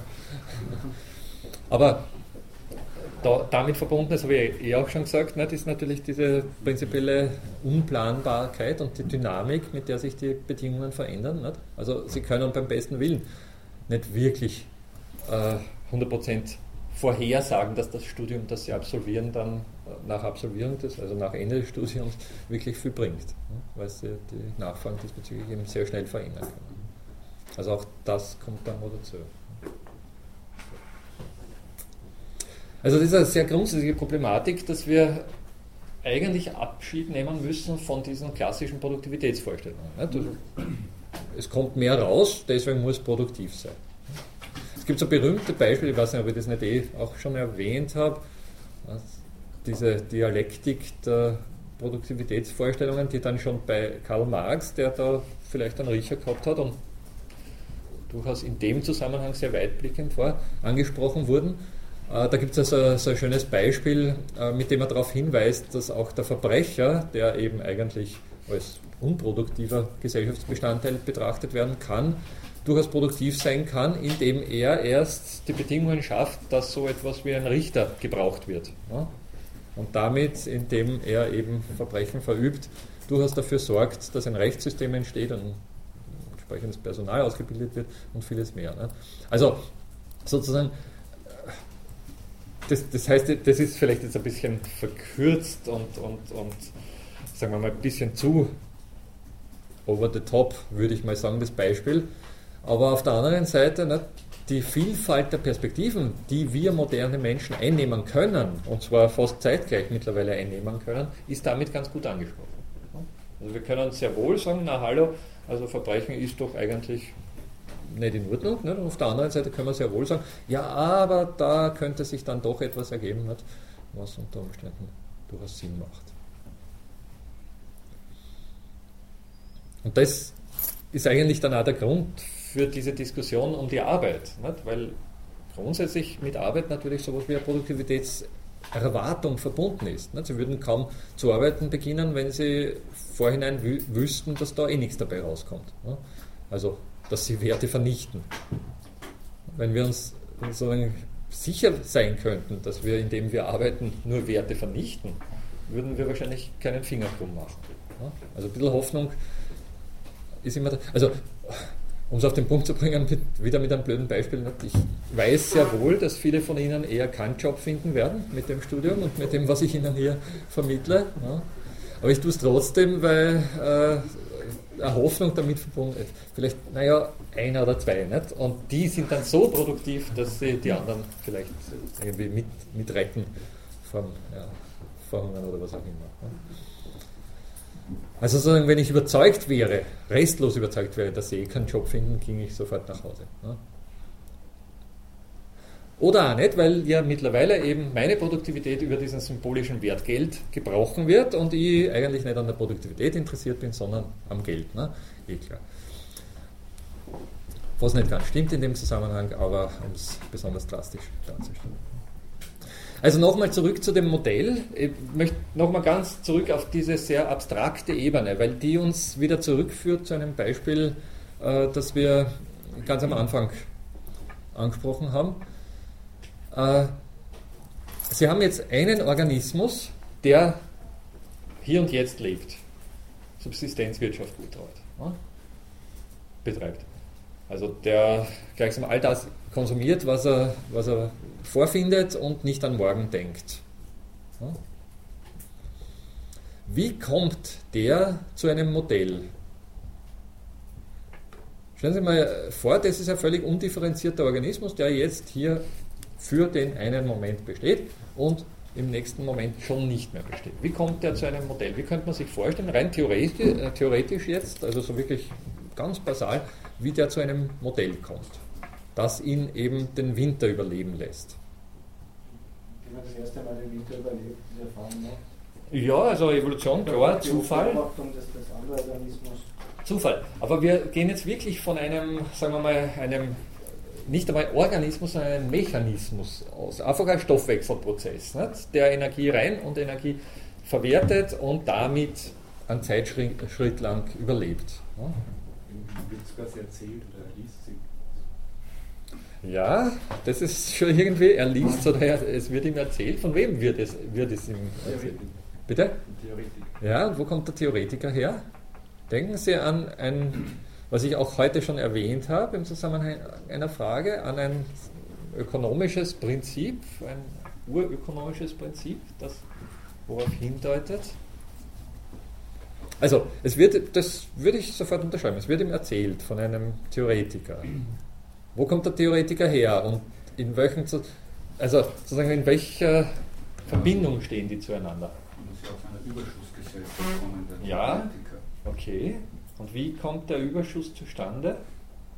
Indem andere Organismen dieses vormachen, offensichtlich. Ja. Ja, Ja, aber durch diesen komparativen Kosten. ganz, ganz richtig. Ne? Also ein Robinson und ein Freitag, wenn Sie so wollen, die Sie jetzt nicht Fischfang und Hakenbauen teilen, sondern die sich Aktion und Beobachtung teilen. Du beobachtest meine Aktionen, ich versorge dich dafür und äh, du stellst mir die Beobachtung zur Verfügung, damit ich uns beide besser versorgen kann. Und wenn Sie das jetzt mit diesem komparativen Kostenvorteil durchrechnen, haben Sie im Prinzip die Minimalzelle für Produktivität. Die Arbeitsteilung von körperlicher und, und geistiger Tätigkeit. Der eine tut, der andere beobachtet und beide befruchten sich in ihren Aktivitäten so, dass mehr dabei rauskommt. Sie können sich erinnern, Robinson und Freitag mussten jeder um was eine halbe Stunde und eine Stunde weniger arbeiten, weil sie ihre Produkte getauscht haben. Das ist sozusagen das, die Zauberei dabei. Das, was nicht unbedingt auf der Hand liegt. Es gäbe ja sonst keinen Grund dafür, dass einer sagt, ja gut, ich verlege mich aufs Beobachten und du verlegst dich aufs, äh, aufs, aufs Tun. Ja, wenn die beide keinen Vorteil davon hätten, würde das nie geschehen und wäre es auch in unserer Geschichte nie passiert. Ja? Also da hätte es sozusagen diese Minimalzellen des Agierens in dieser Art und Weise gar nicht gegeben. Erst wo dieser Vorteil ins Spiel kommt, nicht, wo sich die zufällig zusammenschließen und draufkommen, ha, wir ersparen uns beide was, wenn wir zusammenarbeiten, entsteht diese Möglichkeit. Und nur Sekunde nur noch. Und je mehr sich da anlagern, nicht, desto komplexer kann das System werden. Ein Beobachter reicht vielleicht noch gar nicht aus, um jetzt festzustellen, dass da, äh, was nicht, Frühling, äh, Sommer, Herbst und Winter stattfinden. Ne? Das könnte sein, dass da mehrere Beobachter im Spiel sind, die, die erst gleichsam den ganzen Zusammenhang so überblicken, wie er dann brauchbar umgesetzt werden kann. Aber indem das geschieht und der dann damit wirklich seinen Haushalt ein bisschen streamlinen kann und produktiver damit umgehen kann, ne, hat er einen Überlebensvorteil. Und Überlebensvorteil sorgt in der nächsten Generation dafür, dass eben unter Umständen bereits Bedingungen vorliegen, unter denen die nächste Arbeitsteilung eingeleitet werden kann. Also dieser komparative Kostenvorteil, das ist ein sehr fundamentales äh, Wirkungsprinzip, würde ich mal sagen, unserer, unseres Daseins, das natürlich jetzt mittlerweile in unserer Gesellschaft, aber auch in unserer körperlichen Veranlagung, also in unserer Biologie, enormes Ausmaß von Differenzierungen geschaffen hat. Also wir haben ja Millionen Jahre von Evolution hinter uns, wo sich enorm viele solche minimalsten Kostenvorteile anlagern konnten und, und, und äh, höher entwickeln konnten, wenn sie das als Höherentwicklung betrachten wollen. Das muss man, das ist übrigens das gleiche Problem, wie wir vorher angesprochen haben mit der Produktivität. Also man muss heute sozusagen wirklich auch jedes Mal, wenn man von Höhe, Sie wissen, also 19. Äh, Jahrhundert, Hegel und so, klar war das eine Höherentwicklung. Nicht? Also da ging es sozusagen um die Entstehung der Arten und die war äh, gekrönt von der menschlichen Art. Heutzutage kann man das, zumindest als bewusster Philosoph, Philosophin, nicht mehr so unbedarft sagen, nicht? weil man nicht weiß, ob das wirklich eine große Errungenschaft für die, für die Geschichte unserer Welt ist. Also ein Kollege hat ein bisschen vorher aufgezeigt und dann, ja, Sie wollten vorher, oder haben das. Ähm, was mir eigentlich bei der ganzen Sache fehlt, wir haben das jetzt eigentlich sehr soziologisch abgehandelt, mhm. die. Arbeit. Immer wieder kommt dieser Produktionsfaktor dazu, mhm. was aber eigentlich den philosophischen Aspekt zur Gänze vernachlässigt. Auch dieser komparative Kostenmodell mhm. ist ja nur etwas, das wir einmal hineingelegt haben als Beobachter, um es dann daran, letztendlich darin erkennen zu können. Mhm. Denn dieses komparative Kostenmodell ist ja nicht von vornherein. Äh, das heißt, äh, dieses Modell, das Sie jetzt gewählt haben, das kann nur existieren, darum waren wir zuerst nicht sicher, worauf Sie hinaus wollten, wenn es auch schon ein anderes äh, erfolgreiches Modell gibt. Nämlich? Ja, eben, weil es ein anderes erfolgreiches Modell gibt, weil Sie gesagt haben, es gibt einen anderen Organismus, von dem die ähm, das in irgendeiner Form einmal vorgelebt haben. Das heißt aber, es muss ja auch irgendwann einmal grundsätzlich entstanden sein, diese Produktivität. Und dann ist die Frage, ist die Produktivität genau dieser Punkt? Das ist schon eine sehr ökonomische Erklärung. Das ist richtig. Das ist eine rein ökonomische, ja, aber wo bleibt der philosophische Aspekt? Okay. Okay. Das suche ich ja jetzt eigentlich hier vergebens. Okay. muss ich Arbeit immer nur als rein produktives mhm. Thema betrachten, ich verstehe. Das ist keine philosophische Lehrveranstaltung. Ja, ich verstehe, absolut. Äh, ich würde gerne, also das ist jetzt sozusagen mein Anliegen, mein grundsätzliches Anliegen, nicht zwischen Philosophie und Soziologie unterscheiden, sondern einfach eine wissenschaftliche Erklärung liefern. Das ist mein Anliegen. Und ich glaube, dass wenn ich die Sache so basal ansetze, dass ich Ihnen zeige, dass gleichsam so ganz simple ökonomische äh, Berechnungen ausreichen, um solche Dinge zu generieren, aber dann eben eine Vielfalt schaffen können, aus der sie die Dinge dann notgedrungen auch eben nicht so, sondern so sehen, ja, ähm, dass da unter Umständen diese sogenannte Philosophie fundiert wird. Und zwar in einer Art und Weise fundiert wird, wie es meiner Meinung nach halt in vieler Hinsicht notwendig ist für die Philosophie, nämlich wissenschaftlich fundiert wird. Also das ist, wäre mein Anliegen. Ich meine, ob das jetzt in jeder Hinsicht äh, absolut gelingt, weil Sie haben ganz recht. Nicht? Also äh, warum es einen, einen Tuenden, einen Akteur geben soll und einen Beobachter, habe ich damit noch nicht beantwortet. Nicht? Also da habe ich schon was vorausgesetzt. Das haben Sie äh, absolut richtig. Ne? Äh, ich werde da immer, also auch wenn ich das jetzt zu klären versuche, immer Voraussetzungen machen müssen. Also wir werden nicht zur Stunde Null zurückgehen können, falls es die jemals gegeben hat. Aber trotzdem, äh, es ist sozusagen ein Unterschied, wenn man äh, würde ich sagen, darauf loslegt und sich und, und einfach davon ausgeht, dass es was nicht irgendwie Produktionszuwächse gibt und die müssen wir halt irgendwie, was nicht, gerecht oder fair verteilen oder was auch immer. Und, und, und gleichsam gleich über diese Verteilung oder über diese, was nicht, über diesen Tatbestand spricht. Oder ob man versucht darauf hinzuweisen, so und so und so sind diese Produktivitätsüberschüsse oder Zuwächse entstanden, so geht die Sache vor sich und aus dieser Perspektive ergibt sich dann unter Umständen eben auch ein Hinweis darauf, wie sie äh, günstiger verteilt werden können. Aber ist nicht auch irgendwo die Frage, ähm, wenn wir über Produktion sprechen, sprechen wir letztendlich immer vor dem Hintergrund, dass der Mensch die Produktion schafft. Und jetzt ist immer dann die Frage, Mhm. ist es überhaupt das, was der Mensch will, als Ja, ja. produktives Element Ja. zu gelten? Ähm, Das heißt letztendlich als Produktionsfaktor von der Aufzucht, ähm, die ersten 20 Jahre produzieren wir nur 15 Prozent, daher müssen wir mehr produzieren. Ähm, Das ist eigentlich die Frage, oder sollte nicht auch die Frage irgendwo dabei im Vordergrund stehen, wie sollte denn aus der Philosophie zumindest äh, Arbeit aussehen, damit sie für den Menschen auch äh, menschenwürdig bleibt oder damit sie auch äh, dem Menschen Mhm. dienlich ist.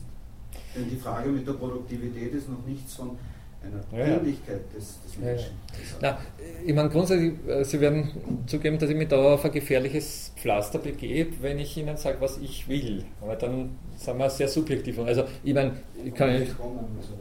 Bitte? Ist sozusagen der komplette Standpunkt aus der Ja, genau. Nicht? Also, das wäre sozusagen meine, meine subjektive Geschichte und dann, naja, fantasiere ich, fantasiere ich viel. Da Ja. bin ich mir nicht sicher. Also, das würde ich mir hier nicht unumwunden zu verkaufen trauen. Ich würde sie lieber eben auf den Umstand mit den Ja, aktuellen dass wissenschaftlichen das Erkenntnissen. auf, auf Ihre Meinung, sondern Ja. es gibt ja gewisse. Standpunkte oder gewisse äh, Fundamente, auf die wir uns äh, zurückziehen können, Ja. wenn wir mal fragen, was ist der Mensch oder wo geht der Mensch überhaupt hin. Ja. Das war eben die Frage jetzt. Ne? Und das Okay. ist die Frage der Arbeit. Wie steht die Arbeit zum Menschen? Oder ist das eine Frage, die wir uns ohnehin heute nicht mehr stellen brauchen, weil wir uns nur eingebunden sehen als produktiver Ich denke, die Antwort ist Nutzenlieferant? Ich glaube, auf den Punkt, wo wir jetzt sind, ist das, die Antwort interessant und man kann das teilweise beantworten, weil das führt dann zum Terrorismus weitergebracht, Mhm. in der Extremform, dieser Arbeitsteilung. Dann gibt es diese Gegenströmungen darauf, Kurt Lewin und so weiter. ja. Und dann diese Sinnkomponenten hineinkommen. Soziologischere Konzepte, logischere. Also das könnte man dann schon noch einflechten. Äh, grundsätzlich, wir, wir sind ja eher in der Hälfte der Lehrveranstaltung, also ich, ich will jetzt nicht zu viel, aber ich meine, es ist trotzdem, äh,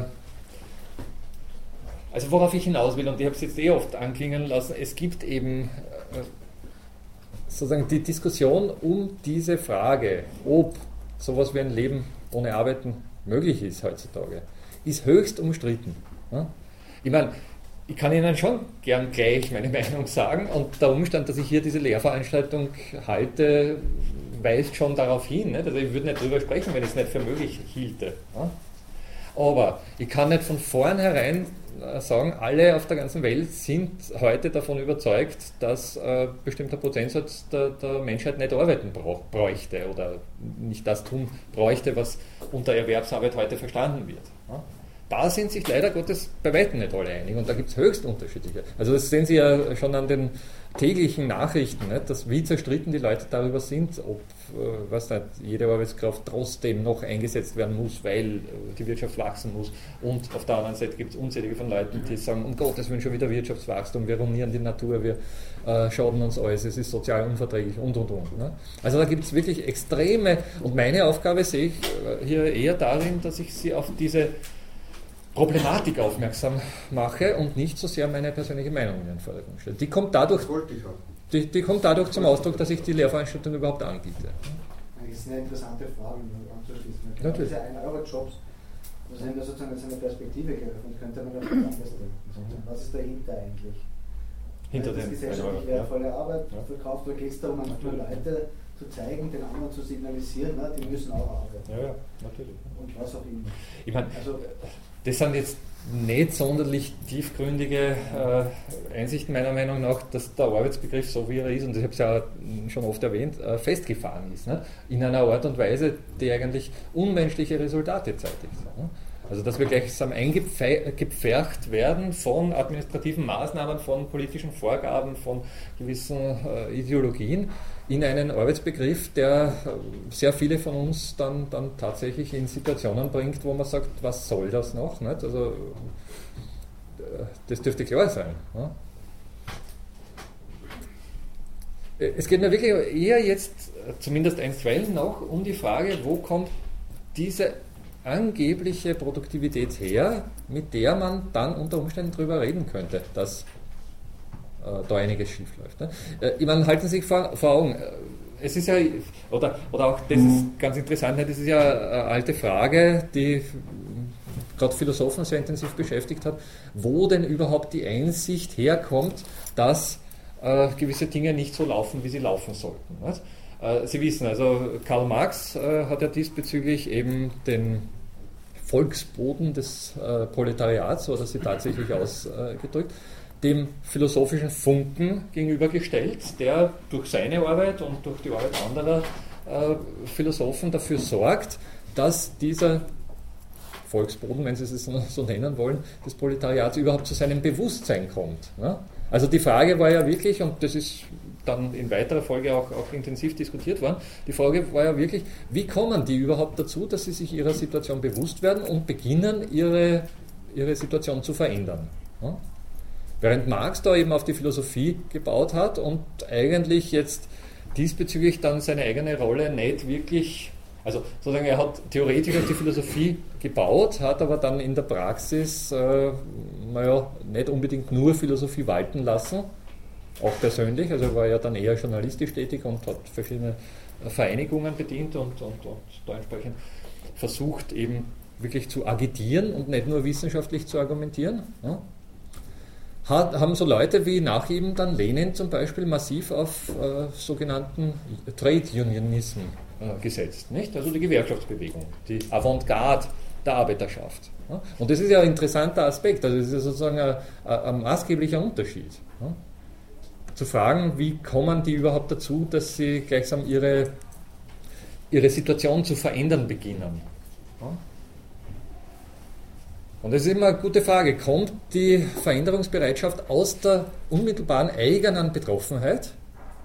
Oder kommt sie vielmehr aus einem Zustand, der eben materiell solche hm, handlungsentlastenden Räume zu, zur Verfügung stellt, wie wir sie eben heute kennen, und damit Reflexion ermöglicht?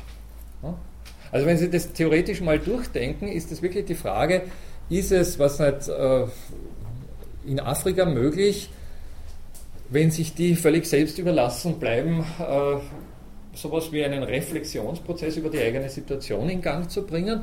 Oder ist es doch eher die Aufgabe einer weltweiten, äh, Denker-Community, dafür, dafür zu sorgen, dass auf der Welt andere Bedingungen geschaffen werden, mit denen dann nach und nach äh, den Afrikanern geholfen wird, aus ihrer Situation rauszukommen, zum Beispiel. Also da ist sozusagen wieder dieses Wechselverhältnis von Handlungsentlastetheit, nämlich Theorie, also Beobachteraktivität, und auf der anderen Seite Vollzugsebene, nämlich Aktion äh, angesprochen damit. Ne? Das ist ein sehr maßgebliches Verhältnis und das ist natürlich das Verhältnis, das unserer ganzen Thematik hier zugrunde liegt. Es geht um die Frage, wo denn diese Handlungsentlastetheit herkommt. Und die ist nur dann möglich, wenn es eben solche Produktivitätsüberschüsse gibt, die es ermöglichen, jemanden mit zu versorgen. Und da haben Sie im Prinzip schon die Antwort auf, auf diese ganze Frage. Der Umstand, dass es überhaupt sowas wie Theorie gibt, der Umstand, dass es sowas wie geistige Arbeit gibt oder ist Kultur, Kultur und Kunst und all das Wissenschaft, was damit verbunden ist, ne, weist sehr deutlich darauf hin, dass wir doch äh, in der Lage sind, so produktiv zu arbeiten, um anderen Gesellschaftsmitgliedern, den ägyptischen müßiggängerischen Priestern, wenn Sie so wollen, sowas wie Theorie zu ermöglichen. Bitte. Ja, das ist gerne zu vernünftigen. Danke. Eben ja die Priester, äh, die arbeiten ja mit dem Aberglauben, um zu dieser unerhörten Macht zu kommen, des theoretischen Menschen. Die sagen, ja, wenn du das und das, wenn du mir nicht dienst, na, dann straft dich Gott, weil ich ein Verhältnis zu Gott und das ist teurer und so. Und das wäre das eine und das andere ist, äh, diese unerhörte Macht des theoretischen Menschen ist natürlich der Staat Stege. Ne? Weil in äh, archaischen Gesellschaften natürlich der Krieg äh, der. Vater aller Dinge, wenn ich so sagen darf. Ja. Mhm. ja. Das wäre ähm, Alternativen für mich. Halt zu also, wissen, weil mir, ich kann mir nicht vorstellen, dass ein Vertrag äh, stattfindet zwischen Praktiker und äh, Theoretiker. Im Großen und Ganzen nicht, ne? das ist klar. Beide haben einen Vorteil. Aber die ungeheure Macht würde ich als solche nicht sehen. Das ist ein Wechselverhältnis und ein We eine Wechselbedingung. Also der Mathematiker wäre nichts ohne den ägyptischen Bauern und der ägyptische Bauer wäre nicht so produktiv ohne den Mathematiker. Also die sind wechselseitig. Bezug zur heutigen Gesellschaft Naja, natürlich jetzt nicht, natürlich gibt es einzelne Positionen, also wenn man sich, weiß nicht, die Einkommensverhältnisse eines Universitätsprofessors und eines äh, gewöhnlichen, weiß nicht, äh, Industriearbeiters anschaut, nicht? natürlich gibt es da enorme Unterschiede, die historisch gewachsen sind und bedingt sind und vieles mehr. Nicht? Und auch die Möglichkeiten, die der Professor hat und der Industriearbeiter eben nicht hat. Nicht? Das ist schon klar. Nicht? Aber im Großen und Ganzen sollte sich jeder wirklich im Großen und Ganzen, weil es natürlich in der Praxis nicht der Fall ist, aber im Großen und Ganzen sollte jeder äh, Universitätsprofessor äh, sehr klar sein, nicht? dass die Möglichkeiten, die er hat, darauf angewiesen sind, dass jemand anderer entsprechende äh, Ressourcen zur Verfügung steht und auch bereit ist, diese Ressourcen zu, zur Verfügung stehen. Nicht? Ja, es ist kein Vertrag. Das Bewusstsein haben sicher die oberen 10.000, dass alle die unteren, die viel zu viel jetzt nötig sind, damit ihnen so gut geht. Ja. Ja, ja, natürlich. Ne? Aber wie gesagt, es, das, das ist wieder der, der Punkt, der die moderne Gesellschaft besonders auszeichnet. Ne? Es mag Situationen gegeben haben, wo die unteren, die unteren also die oberen 10.000 und die unteren 10 Millionen, äh, also jetzt die unteren 10 Millionen nicht äh, den Einblick gehabt haben, dass sie in einem Wechselverhältnis zu den oberen 10.000 stehen. Nicht? Und einfach zum Teil auch unter Umständen hingenommen haben, was ihnen da Schlechtes passiert. Also Sklavengesellschaft ganz massiv und auch während der Industriezeit war es keineswegs so, dass die, und das war ja der Grund, warum Marx dann seine Thesen überhaupt verfasst hat, nicht? das war keineswegs so, dass der Arbeitende da jetzt äh, gleichsam Ungerechtigkeit auf Schritt und Tritt wahrgenommen hat. Ne? Ich meine, der hat schon wahrgenommen, mir geht schlecht.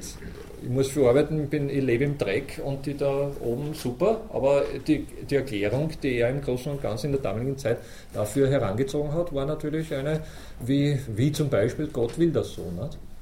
Also Sie wissen, dass in Indien nach wie vor das Problem besteht, dass die, die unterste Kaste aus ihrer Situation gar nicht raus will, weil sie glaubt, wenn sie da rauskommen, dann ist Gott äh, beleidigt. Nicht? Und, also sozusagen, das ist aus heutiger Sicht oder aus unserer Sicht nicht unbedingt vorstellbar, aber das ist in, in, in, unter diesen Gegebenheiten auf, auf, Schritt und Tritt der Fall, dass man nicht selbst zum Klassenbewusstsein kommt, also gleichsam zu dem Bewusstsein kommt, man will sich aus dieser Situation rausbegeben. Weil man diese Kategorie des Jenseits wird. Ja, ganz richtig. Da wird gleichsam, ganz richtig, da wird gleichsam die Erlösung aus dieser, aus dieser Situation ins Jenseits verschoben. Und man lebt damit. Also man, man, fragt sich aus heutiger Sicht, wie die Leute damit gelebt haben, aber sie haben eben offensichtlich damit gelebt. Das Verhältnis hat sich weiter bedient. Gott hat die Sache ja, gewollt. Sie hatten doch wenigstens die Hoffnung auf ein Jenseits, während wir gar keine Hoffnung mehr haben. ja, ja. Ja, da. Aber vorher ist halt noch die Hoffnung geäußert worden, dass die Philosophie doch noch zu irgendwas gut ist. Also Sie haben ja auch Hoffnung. Natürlich, ich würde nicht darstellen. Sie ja auch nicht die philosophische Betrieb von Grund auf, sondern hoffen ja auch. Ganz richtig. Ja. Aber ich meine, diese, also die Philosophen, Sie wissen, sagen ja dazu transzendentale Obdachlosigkeit des modernen Menschen. Also diese Geworfenheit, die gleichsam keine Hoffnung mehr lässt, weil auf Schritt und Tritt klar ist, dass das alles eigentlich für die Katz ist, was wir tun. Da haben Sie ganz recht. Also Gott ist tot und es gibt eine ganze Reihe von Leuten, die das bedauern. Ich meine, das ist auch wirklich eine Frage des persönlichen Dafürhaltens. Man darf sich in der modernen Gesellschaft auch für Gott entscheiden. Also es gibt so berühmte, ich weiß nicht, wenn Sie den Namen Max Horkheimer schon mal gehört haben, äh, ein, ein Philosoph der Frankfurter Schule, der eigentlich zeitlebens wirklich massiv marxistisch unterwegs war, also sprich auch den entsprechenden Agnostizismus von, von, von der, Marxisten äh, als seinen äh, betrachtet hat, nicht, ist gegen, gegen Lebensende äh, eher wieder zu der Einsicht gekommen, dass, dass es doch notwendig ist, an etwas zu glauben, nicht, um, um sein Leben zusammenzuhalten. Und wir wissen alle nicht, wie wir an, also ich möchte es gar nicht ausschließen, wir wissen alle nicht, wie wir an unseren letzten Tagen reagieren werden. Nicht? Also man kann sozusagen ein Leben der, der Wissenschaft widmen und fünf Minuten vor zwölf draufkommen, dass das jetzt nicht unbedingt die große Antwort war. Die,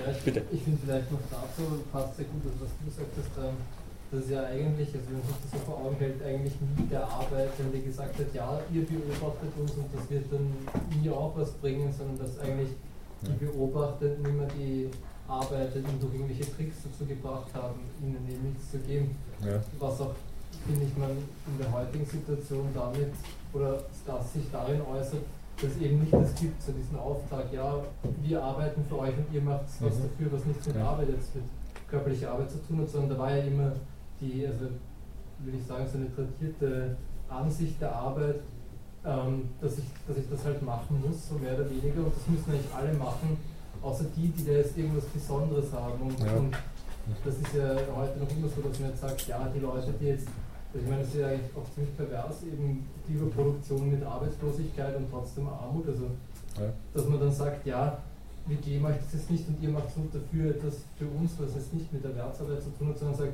nein, ihr müsst auch arbeiten, weil, keine Ahnung was, ihr könnt uns jetzt nicht einreden, dass ihr was Sinnvolles macht äh, mit, dem, Ja. mit dem Überschuss. Ja, vor allem, wir geben euch das und sozusagen äh, schämt sich fast dafür. Ja, ja, Das natürlich, gibt. nicht? Also das ist ja- Beim allem ja, und so ja, weiter. Demütigungsrituale, übertrieben nennen. Ich meine, da muss ich jetzt ein bisschen um Geduld bitten. Wir kommen zu all dem. Nicht? Also sozusagen, dass eine ganze Reihe von Mechanismen im Spiel sind, die jetzt aus der klassischen Industriearbeit nachwirken und unsere heutige Situation bestimmen. Also man halten Sie vor Augen, ich, ich, ich greife jetzt nur äh, gleichsam ein bisschen vor auf, auf spätere Ausführungen. Es hat sowas wie eine große Hoffnung gegeben, durch Industriearbeit eben der Arbeit letztendlich zu entfliehen. Ja? Also der Arbeit zu entkommen, der Arbeitsnotwendigkeit zu entkommen. Also Industriearbeit war äh, ganze 19. und 20. Jahrhundert hinweg mit größten Hoffnungen verbunden. Ja? Ist es nach wie vor. Ja? Wirtschaftswachstum und so. Das sind alles Begriffe, die nicht von, von ungefähr kommen. Und nach wie vor wird, wird, dieses, wird dieser Mythos bedient. Geht es der Wirtschaft gut, geht es uns allen gut. Ganz klar. Ja? Also da ist gleichsam wirklich die Hoffnung, dass wenn wir in die Hände spucken und äh, anpacken, dass wir unsere Situation entsprechend verbessern werden. Und, und, verbessern heißt natürlich dann auch unter angenehmeren Bedingungen arbeiten. Das heißt nicht, dass wir ganz sozusagen, also ich, ich, glaube nicht, dass jemand, der diesen Slogan äh, geht es der Wirtschaft gut, geht es uns allen gut vertritt, sagen würde, dass wir, sagen wir mal, in 20 Jahren nicht mehr arbeiten müssen, wenn wir so, also der würde nicht so argumentieren, aber er würde sagen, wir müssen dann unter viel besseren, oder wir leben dann unter viel besseren Bedingungen. Nicht? Was übersetzt ungefähr vielleicht etwas Ähnliches heißen könnte. Und ich meine, es ist ja auch nicht wirklich, sagen wir mal, ganz von der Hand zu weisen, wenn Sie sich die Geschichte Mitteleuropas diesbezüglich vor Augen halten. Also was sozusagen auch, auch jetzt seit dem Zweiten Weltkrieg, da gerade in diesen Wirtschaftswunderländern und auch natürlich hier in dieser Insel der Seligen geschaffen wurde, ist ja durchaus, kann man sagen, vielversprechend.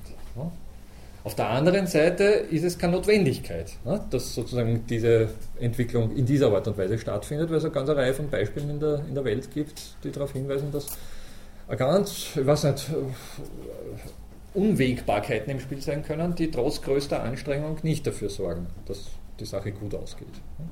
Aber hier ist natürlich sozusagen wie, sowas wie eine Erwartungshaltung aufgebaut wird und das äh, aufgebaut worden während der, Hoch, während der Hochphase der Industriearbeit und deswegen setzt man nach wie vor auf Arbeit. Das ist ganz klar. Schaut her, unsere Eltern haben in die Hände gespuckt, die haben was aufgebaut, die haben sich angestreckt, die haben genau in dem Sinne wie früher sozusagen die glorreiche, äh, sagen wir mal, der glorreiche Zustand ins Jenseits verlegt wurde, haben unsere Eltern nicht alle die Hoffnung aufs Jenseits gelegt, aber worauf? Und das war auch eine große Versprechung, nämlich auf ihre Kinder, auf sie hier alle. Also das war sozusagen die, die übersetzte religiöse Erwartungshaltung, okay, ihr selber werdet es vielleicht nicht mehr erleben, aber euren Kindern wird es dann gut gehen. Also spuckt es in die Hände, weil dann habt sozusagen doch was davon, eure Kinder werden ein besseres Leben haben. Und das hören wir nach wie vor. Und das sind natürlich diese, genau diese Mythen, die die Arbeit in der Art und Weise zementieren. Und das ist ganz klar, nicht? Also bei, bei Wahlgängern wird die Bevölkerung diesbezüglich indirekt in der Art und Weise befragt.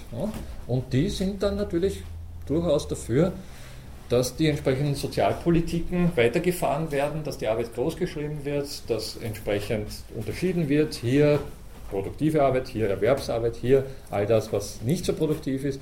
Und du schreibst ein Bewerbungs schreiben zweimal wöchentlich, dass du von hier nach hier kommst, gefälligst. Ne? Obwohl jeder weiß, es geht eh nicht mehr. Ne? Oder du machst dann noch eine Ausbildung oder noch eine Umschulung und ähnliches mehr. Ne? Obwohl jeder weiß, es geht eh nicht mehr.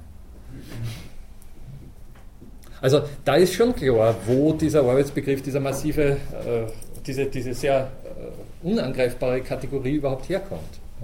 Aber wie gesagt, wir werden die Industriearbeit noch, noch ausführlicher besprechen. Mir ging es oder mir geht es nach wie vor eigentlich eher um die Voraussetzungen, darauf hinzuweisen, wie denn das überhaupt zustande kommt, dass auch in dieser Art und Weise darüber reflektiert werden kann. Und dazu ist eben durchaus sowas wie Handlungsentlastetheit not, äh, notwendig, also ein Bereich, der Theorie be, betreibt.